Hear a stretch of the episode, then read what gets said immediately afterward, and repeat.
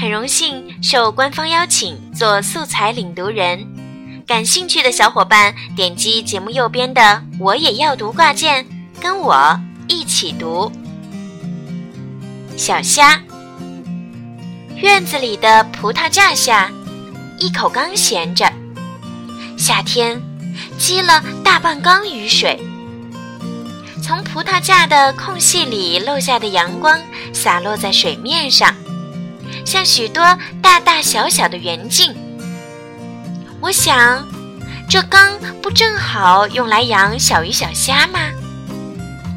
我和邻居阿成哥跑到村边小溪里，在竹荫下进水处，轻轻掀开小石块，或者把手伸到大石块下。捉了一些小虾，带回家养在缸里。些小虾有的通体透明，像玻璃似的，这是才长大的；有的稍带灰黑色，甚至背上、尾巴上还积着泥，长着青苔，这是老的。大家叫它千年虾。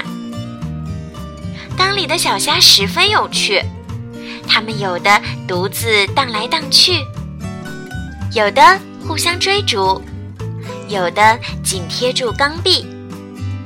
要是你用小竹枝去动动那些正在休息的小虾，它们会立即向别的安静的角落蹦去，一路上像生了气似的，不停地舞动着前面那双细长的腿。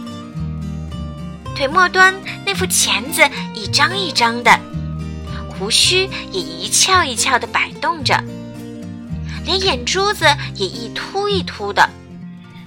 如果这时碰到正在闲游的同伴，说不定就要打起来。小虾的搏斗很激烈，蹦出水面是常有的事儿，有时还会蹦到缸外的地面上。我觉得该让他们在缸里生活的更快乐些。后来，我就和阿成哥到小溪里采了一些水草，捡了些石块放在缸里。